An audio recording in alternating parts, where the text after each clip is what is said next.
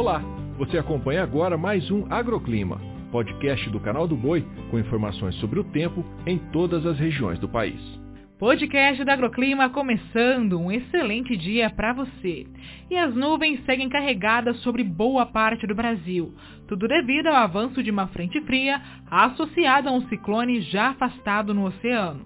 E tem previsão de chuva em boa parte do país, com chance para pancadas rápidas intercaladas com períodos de melhoria, em que o sol aparece e permite a elevação das temperaturas. Há risco para ventos, trovoadas e raios, principalmente na faixa que vai desde o sul da Bahia até o Amazonas, por influência do sistema frontal canalizando umidade junto ao calor. Em contrapartida, atrás da frente tem o avanço de uma massa de ar seco, que garante um dia ensolarado e sem muita presença de nuvens no centro-sul. É o mesmo tipo de sistema que mantém o tempo firme também no Nordeste, entre o leste de Pernambuco, Paraíba, Rio Grande do Norte e o Ceará.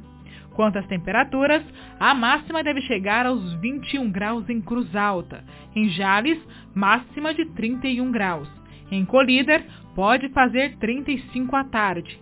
Em Macaíba, máxima de 30 graus. Em Altamira, apesar daquele tempo mais chuvoso, calorão de 37 graus. O agroclima pode ser acompanhado também na programação do Canal do Boi e em nosso portal, o sba1.com. Até a próxima!